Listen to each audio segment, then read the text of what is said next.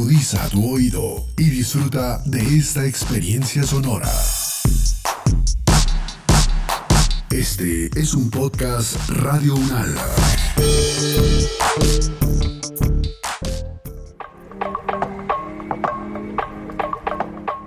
En el caso del estallido social, lo que surge es una especie de mezcla de todos los malestares sociales canalizados en una sola masa y ahí comienza a proponerse este discurso que era más amplio, que era supuestamente representativo para todos, para todos.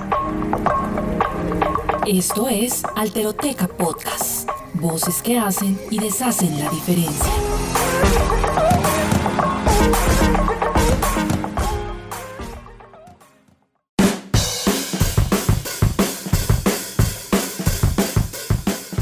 ¿Usted alguna vez ha deseado derribar el status quo? Seguramente en algún momento ha sentido que sus derechos han sido vulnerados o igual le hierve la sangre en una situación que considera un atropello hacia otras personas. Considerando la coyuntura que actualmente vive Latinoamérica, sin duda esto que le menciono tiene más sentido que nunca. Estamos en un momento histórico, de levantamientos, de protestas y de exigencias por la vida digna. Y tal vez su reacción ante esas circunstancias ha sido no quedarse impasible frente a las injusticias. O tal vez no ha sabido muy bien qué hacer o cómo moverse a la acción. Pero calma, que no solo a usted le puede pasar. Creo yo que una de las situaciones donde más pude evidenciar este tipo de cosas es cuando en la universidad en psicología me acosó un profesor y me abusó un compañero. Esto derivó en una denuncia formal y finalmente gané. Pero en el entretanto, los dichos que se vertían de parte de la docencia eran del tipo, ah, esta chica tiene tal y tal y tal, por ende ella debe haber malinterpretado las cosas no solo como mujer, sino que también porque tiene enfermedades, por ende no podemos dar crédito de lo que está diciendo. Es probable que o no haya pasado directamente, que e, es un gaslighting enorme, o si pasó, no fue como ella entendió la situación. Entonces, para mí ahí hay una revictimización primero, pero además hay una culpabilización, perdón, bastante explícita que se relaciona con ser mujer y con tener enfermedades si esto le hubiese pasado a mi compañero de al lado, ¿se habría desenvuelto igual la situación? ¿Lo habrían apoyado inmediatamente? ¿Habrían acogido a priori la denuncia? ¿Habrían hecho estos mismos comentarios? Momentito. Vamos a hablar de feminismo y las profundas diferencias entre los géneros en una determinada situación. Mm, pues no, la verdad es que muchas mujeres han liderado esa bandera y tienen voces potentes, pero hoy quien nos habla además lo hace desde otro lugar, uno que carga muchas más brechas de las que usted imagina. O si hubiese sido quizás otra compañera, pero esta compañera para ellos veía la realidad absolutamente normal, sin ningún tipo de merma, cosa que tampoco existe. Y todos mis docentes son psicólogos y psiquiatras, es decir, ellos lo saben pero aún así tienen este sesgo. Entonces, si mi compañerita hubiese sido una persona completamente, entre comillas, sana, ¿habrían hecho estos mismos comentarios o habría recibido más apoyo?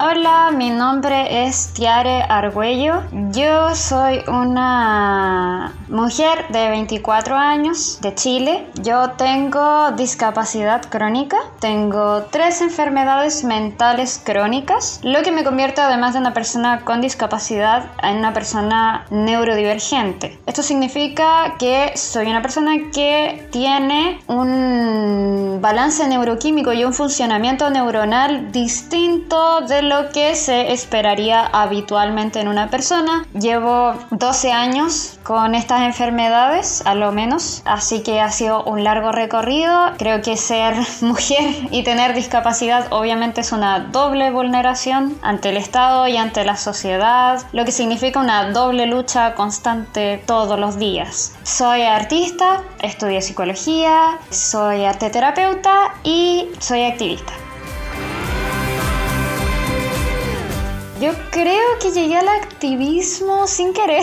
De hecho, no me di cuenta. Más bien otras personas empezaron a decir así como, ah, lo que tú haces es activismo. Y yo les decía, no, solamente hice esto. Y me decían, eso es activismo. Lo que yo quería partió, el colectivo partió en la misma universidad. Partió porque yo quería crear una comisión de salud mental en la universidad. Yo les dije, sería bueno que tuviesen un espacio donde pudieran conversar, donde pudieran orientarse hay algunos chicos que me pasa que me los topo y recién están empezando, por ejemplo, con farmacología y están muy asustados porque no conocen el alcance de los efectos secundarios que tienen sus medicamentos, por ejemplo, y se asustan. A veces los efectos secundarios les vienen acá mismo en la universidad y más encima el personal y los, la docencia aquí no sabe qué hacer. Entonces sería bueno que tuviesen este espacio para conocerlo, para saber qué pasa si toman tal y tal dosis, qué pasa si lo mezclan con otro medicamento, qué es lo que pueden y no pueden hacer, qué pasa con sus síntomas, cómo pueden regularlos, cómo pueden sentirse más acompañados también. Para esto conversé con unas otras nueve personas de la misma carrera que tenían también enfermedades mentales porque quería que si íbamos a tener algún tipo de división estuvieran a la cabeza personas que sabían lo que se sentía sentir esto. Muchas personas estuvieron interesadas y finalmente conformamos la comisión. Se votó en una asamblea, se aprobó y ahí comenzamos a hacer estos círculos de apoyo mutuo. Resulta que estos círculos de apoyo mutuo empezaron a ser muy rápidamente cotizados por otras carreras y de repente incluso de otras universidades nos pedían que los asesoráramos. Un poquito de la mano del prejuicio de que estudiábamos psicología y como que creían que por eso podíamos asesorarlos cuando en realidad lo que les decíamos era no, no es porque estudiamos psicología, es porque tenemos enfermedades. Es decir, todo lo que nosotros les planteamos es desde la valoración del conocimiento experiencial. Lo que necesitas es información práctica, con ejemplos prácticos, con necesidades cotidianas. Y era decir un poco, es la discapacidad la que nos da esta misma información no es la academia. Y después de eso, bueno, pasó el tiempo, algunos de los chicos que conformaban la comisión egresaron, otros tantos se salieron, así que un día conversando yo les sugería a los demás así como, ¿qué les parece si nos desenmarcamos de la carrera y de la universidad y hacemos un colectivo, por las nuestras, totalmente aparte? Y decidieron que sí, era la única manera de que pudieran seguir participando personas que, por ejemplo, ya no estaban en la carrera o que habían egresado. Y que también pudiéramos integrar a personas externas, que era algo que queríamos hacer. Luego vino el famoso estallido social en Chile en octubre del 2019 y ahí aprovechamos también de hacer rapidito cursos de primeros auxilios psicológicos, sobre todo porque en ese momento había gente de la tercera edad que estaba sufriendo muchísimo revictimización del trauma porque veía militares en la calle como en la dictadura, entonces estaban muy colapsados y por otra parte también había muchísimas personas que sufrían episodios de crisis en la calle cuando llegaba la represión policial. Así que frente a todo eso eh, empezamos a hacer este tipo de cursos y ahora queremos hacerla una ONG. uh, ese es como el siguiente paso que tenemos.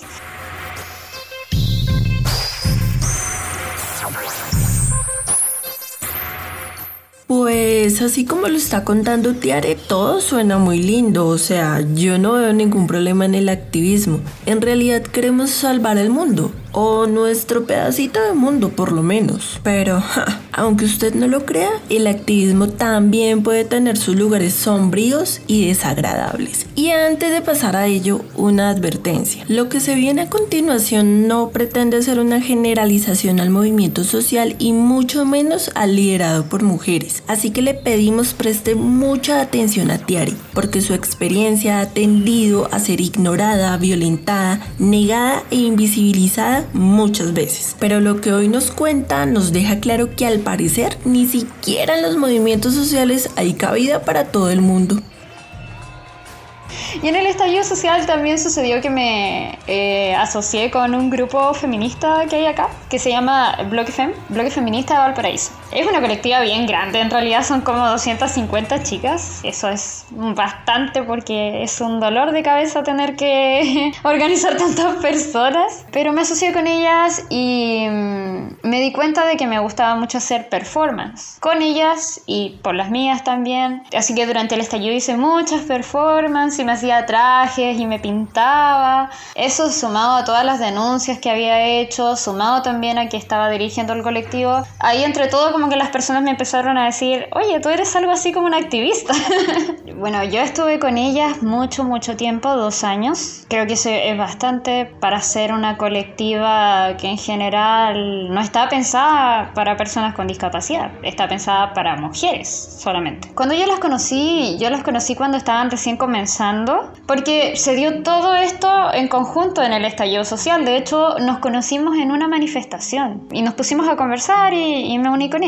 Yo cuando entro a cualquier espacio o conozco a cualquier persona, inmediatamente le digo que tengo enfermedades, cuáles son y más o menos en qué constan porque puedo tener un episodio de crisis con esta persona y tiene que estar al tanto de qué es lo que me pasa, tiene que estar al tanto de qué remedios tengo que tomar, si los tengo siempre en, la mochila, por ejemplo, en el bolso, qué es lo que tiene que hacer o qué es lo que no tiene que hacer. Entonces para mí es un tema de responsabilidad y eso fue lo que hice con ellas. Les dije inmediatamente, mira, ¿sabes qué? Yo tengo esto, esto y esto y me pasa tal y tal y tal. Por ende, soy bastante inestable. No pueden pedirme, por ejemplo, qué sé yo, cierto tipo de regularidad todas las semanas. No, no puedo garantizarte que todas las semanas voy a estar necesariamente bien. Ahora me siento relativamente bien y puedo estar acá, pero no puedo garantizar eso futuro.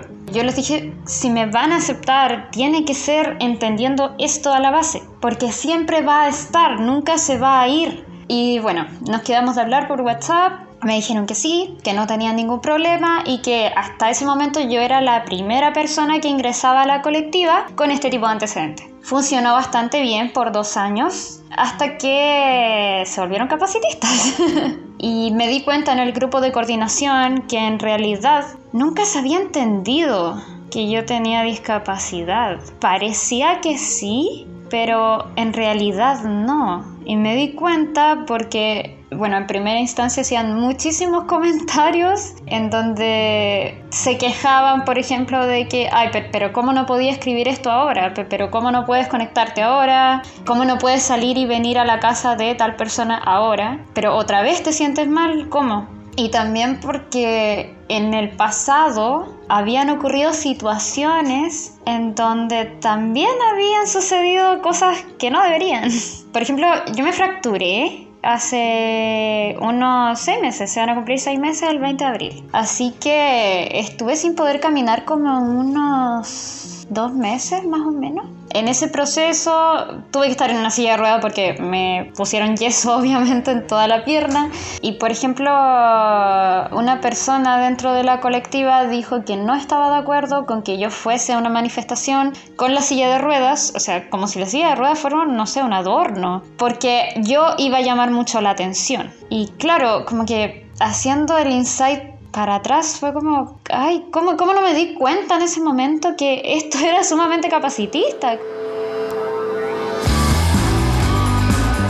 ¿Será usted una persona capacitista? Es más, siquiera sabe qué es eso? Todo bien, si no lo sabe no pasa nada, le diré más o menos de qué se trata la cosa. El capacitismo es un sistema, es decir, una red de varias cosas interrelacionadas entre sí, como prácticas, creencias, sentires, procesos, en fin. En este sistema se clasifican a unos y otros cuerpos de acuerdo a qué tan normales, sanos, funcionales y productivos son. Y allí, si un cuerpo es etiquetado como anormal, enfermo, discapacitado o improductivo, entonces es juzgado como un estorbo, imperfecto, torpe, indeseable, inestable y hasta desechable. Este sistema está montado en una estructura tan, pero tan arraigada en la sociedad que es común que ni usted ni yo nos demos cuenta de su existencia, al menos no de forma fácil. Creo que lo que sucede con el racismo, por ejemplo, en el caso de de las personas que son racializadas eh, y lo que sucede también con las personas que tienen discapacidad y que eh, la, la, discriminación ahí es capacitista es muy similar en el fondo a cómo se desenvuelve el patriarcado. Es un anclaje social al que estamos tan habituados que En el fondo cuesta mucho, no solamente para el resto, también cuesta mucho incluso para las mismas personas oprimidas darse cuenta de que están siendo oprimidas o en qué momento están siendo oprimidas. Porque estamos muy habituados a que eso suceda, entonces cuesta incluso que, que, nosotros mismos nos demos cuenta de que, oye, lo que está sucediendo esto no, no es correcto, no debería suceder cuesta interiorizar ese tipo de cosas. A mí todavía me cuesta mucho interiorizar muchas cosas. Me cuesta de repente, también la discapacidad es muy diversa, entonces me cuesta a veces saber si... Lo primero que hago es hacerle preguntas a la otra persona para que la otra persona sea mi primera fuente de información sobre lo que le pasa. Nadie sabe más sobre su organismo que esa misma persona. Es muy, muy diverso el tópico de la discapacidad. Y así también cuesta mucho que las otras personas interioricen esto contigo y cuesta que uno mismo a veces se dé cuenta que algo no está bien. Así que en ese sentido igual no, no, quiero como satanizar a las personas que no sufren lo mismo porque obviamente todos estamos aprendiendo, incluso nosotros mismos. Pero fuera de eso, en relación a los movimientos sociales en particular, Chile creo que se ha mostrado muy muy muy capacitista en los últimos años, en particular desde el estallido social. En el caso del estallido social, lo que surge es una especie de mezcla de todos los malestares sociales canalizados en una sola masa. Y ahí comienza a proponerse este discurso que era más amplio, que era supuestamente representativo para todos para todos. Y surge la idea de la nueva constitución que se hizo plebiscito, ganó y actualmente está en proceso. Pero al tratar de ser una premisa que supuestamente engloba a todas las personas y engloba a todas las causales, nos vamos dando cuenta de que en realidad no engloba todas las causales, que solamente es un discurso. En particular desde el activismo fue muy rápido darme cuenta de esto en la calle, porque habían personas que participan activamente de las manifestaciones y hay, cuando uno va a una manifestación, obviamente hay o al menos lo que yo esperaría es que haya una diversidad bastante grande de personas. Personas que puedan participar en cierta medida y personas que puedan participar y quedarse quizás más a enfrentamientos policiales. Teniendo esto en cuenta, para mí es obvio que no todas las personas podemos estar la misma cantidad de tiempo en la calle durante una manifestación, porque no todas las personas podemos enfrentarnos a una represión armada. Y ahí obviamente entran lógicas bastante, ay, ¿cómo decirlo? Bastante capitalistas, que acá les llamamos lógicas pacas, porque le decimos pacos a la policía, que es como esta moral impositiva de tienes que hacer tal cosa, tienes que enfrentarte a la policía, tienes que estar ahí, porque si no, no eres una persona que realmente está interesada en el movimiento social y bla, bla, bla, ese tipo de cosas. A eso nos referimos con lógicas pacas ahí es evidente que la gran proclama de que supuestamente abarca todas las causales en realidad no abarca todas las causales porque no estamos tomando en cuenta que las personas en primera instancia tienen toda la razón del mundo de sentirse amedrentadas, es decir, estoy frente a una persona, a un hombre con un arma, lo, lo normal es que me sienta amedrentada, pero además no estamos tomando en cuenta que estas personas también tienen otras necesidades. ¿Qué pasa si hay alguien que viene con sus hijos? ¿Qué pasa con las personas que vienen acompañadas de algunos padres que son de la tercera edad? También necesita, no, no, no puede llegar e ir a exponerse gratuitamente a ese tipo de situaciones. ¿Qué pasa con las personas con discapacidad?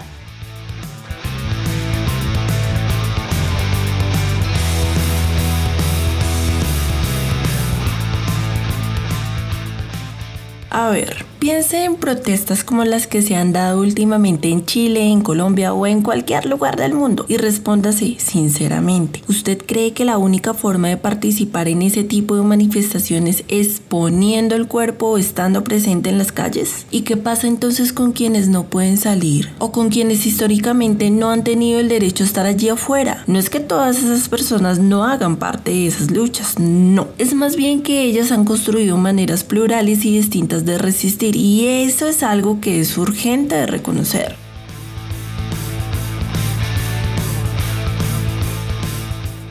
En particular, yo al principio era muy activa en el estallido social, muy, me, me sentía bastante cómoda porque me sentía bien justo en esos meses. Pero después, ya un año después, cuando me fracturé, Obviamente no podía hacer eso, es decir, el hueso se estaba reconstruyendo y mm, habían personas con las que yo hablaba de que había conocido en estas manifestaciones que no entendían por qué ya no participaba tan activamente como antes, por qué no me quedaba tanto tiempo como antes. Siento que para mí era súper evidente, pero bueno, no, no, no lo entendía muy bien y yo sí como bueno, porque no me siento cómoda ahora para participar ahí, para participar de la misma manera. Ahora siento que necesito más resguardos. Así que estoy siendo más selectiva con los espacios en los que siquiera salgo a caminar, porque acá estamos militarizados.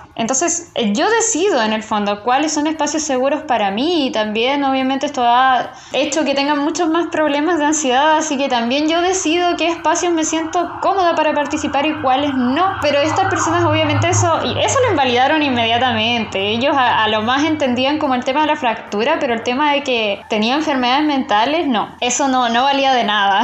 Aquí lo más importante era la causa y la causa y la causa y, y poco menos que tenía que dejar atrás todo por la causa. Entonces ahí, bueno, ahí me di cuenta de que obviamente, al parecer esta causa abstracta en realidad no estaba pensada para nosotros. Porque de haber estado pensada para nosotros de partida habrían entendido que nuestra participación iba a tener que ser un poco más limitada, iba a tener que ser distinta. De eso se trata incluir a las personas con discapacidad, de entender sus necesidades y de entender sus características particulares e integrarlas. Y en vez de e integrar eso, entender que no me puedo enojar, no puedo más que esperar esa incertidumbre, porque es lo que es la forma en la que nuestras enfermedades se relacionan. Y es la forma en la que la sociedad tiene que aprender a relacionarse si realmente quiere abrazar causales que no sean capacitistas. Si seguimos este mismo tipo de patrones, vamos a repetir todo un proceso social, todo un patrón político social que va a seguir dejándonos marginados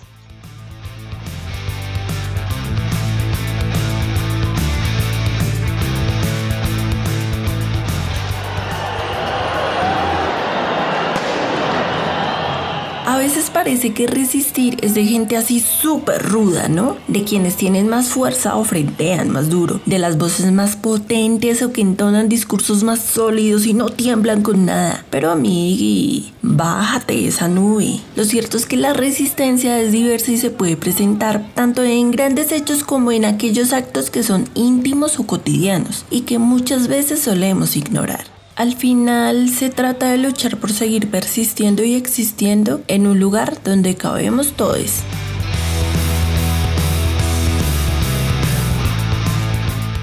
Yo creo que el lugar de resistencia que tengo es exactamente el mismo lugar que tiene cualquier persona con discapacidad. No es distinto. Y si se quiere, incluso mi lugar es probable que sea un poco más privilegiado porque tuve acceso a la educación. Tengo acceso a tratamientos de salud y de rehabilitación a pesar de todo. Y eso sin duda no es para todos aquí la salud está completamente privatizada, así que creo que mi lugar no tiene mucho que ver con el activismo, tiene directamente solo que ver con la discapacidad y con ser mujer. Y mi lugar de lucha va desde poder levantarme todos los días, si es que puedo levantarme todos los días, y poder participar socialmente en la medida de lo que pueda, participar en, todos los niveles, ya sea saliendo a comprar el pan sin tener ninguna dificultad en el camino hasta poder ir y organizar un conversatorio. Hay un ejemplo que me encanta. Hay una activista estadounidense que planteó este ejemplo. De hecho,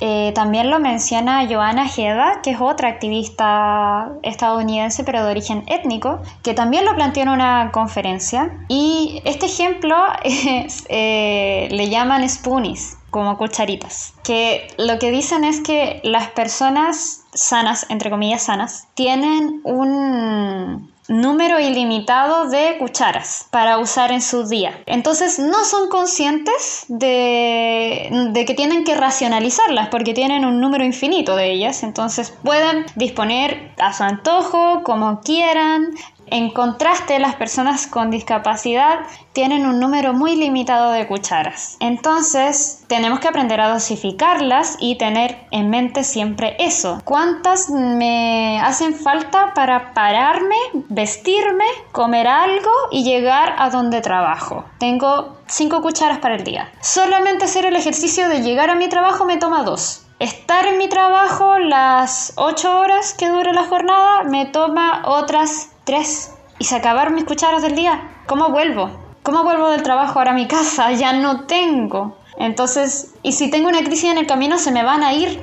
Voy a quedar en números negativos de cucharas. Entonces, eh, era una forma de ejemplificarle un poco a las personas que de pronto no sufren ningún tipo de enfermedad, lo que significa tener que estar dosificando todo el rato tus niveles de energía y tu capacidad y tus limitaciones en el día a día. Así que yo creo que mi posición societal de resistencia es la misma que la de cualquier otra persona con discapacidad. Es desde despertar y seguir viva y, y tratar de participar socialmente en esa vida que la sociedad un poco no nos ofrece, pero de la manera en que podamos.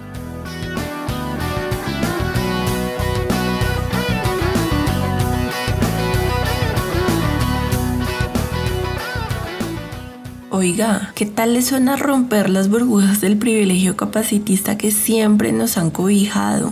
¿Qué tal le suena luchar porque esto no se siga reproduciendo independientemente de si usted vive una discapacidad o no? Esas son quizás las preguntas más importantes de este episodio porque abren la puerta a construir activismos, causas y horizontes mucho más potentes, más justos, más amplios y más sensibles a las múltiples realidades de aquellas personas que como usted dejen luchas a diario para asegurarse una vida más digna. Esa sería nuestra invitación, nada menos. Yo creo que te invitaría a ti, como invitaría a todos, primero a, a ser pacientes y comprensivos, porque las formas de relacionarnos son muy diversas. De pronto uno se rodea de solamente un tipo particular eh, de forma de, de, relacionarse y cree que esa se puede extrapolar universalmente y en realidad no es así. Así que lo que yo primero que todo pediría es que tuviera paciencia y fuera comprensiva porque en algún momento de la vida puede que incluso esa misma persona en su propia historia de vida más adelante se tope con la discapacidad o se tope con otra persona que vive la discapacidad. Y en cualquiera de las dos variantes, lo que más va a necesitar es ser paciente y ser comprensiva. Obviamente también el llamado es a informarse, pero aunque existen ciertos canales de información oficiales que pueden ser muy descriptivos respecto a problemáticas de este tipo, para mí el canal más válido de información es conversar con otras personas, conversar con ellas, preguntarles, escucharlas y tratar de integrar al máximo posible en el día a día lo que esta persona me dijo. Cuando yo escucho otras personas que tienen otra forma totalmente distinta de percibir su vida porque su cuerpo los obliga a percibirlos de manera distinta, realmente pongo atención y realmente trato de integrar eso, automáticamente mi forma de relacionarme con la sociedad va a ir cambiando, va a ir tomando otra perspectiva, va a ir adquiriendo la perspectiva de estas personas que de, repente parecía tan lejana a mí y sin querer va a hacer que se vuelva una perspectiva menos capacitista porque voy a empezar a integrar una perspectiva y una forma de percibir el mundo totalmente diferente a la que yo tenía acostumbrada.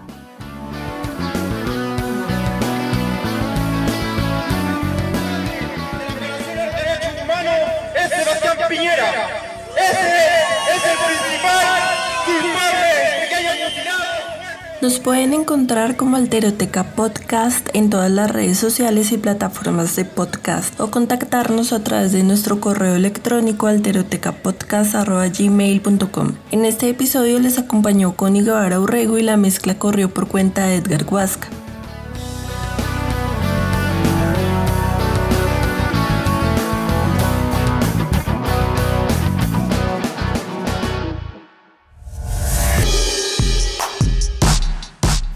Opiniones aquí expresadas son de entera responsabilidad de sus autores y solo comprometen a los realizadores de este podcast. No representan necesariamente el pensamiento de Radio Unal ni la posición oficial de la universidad.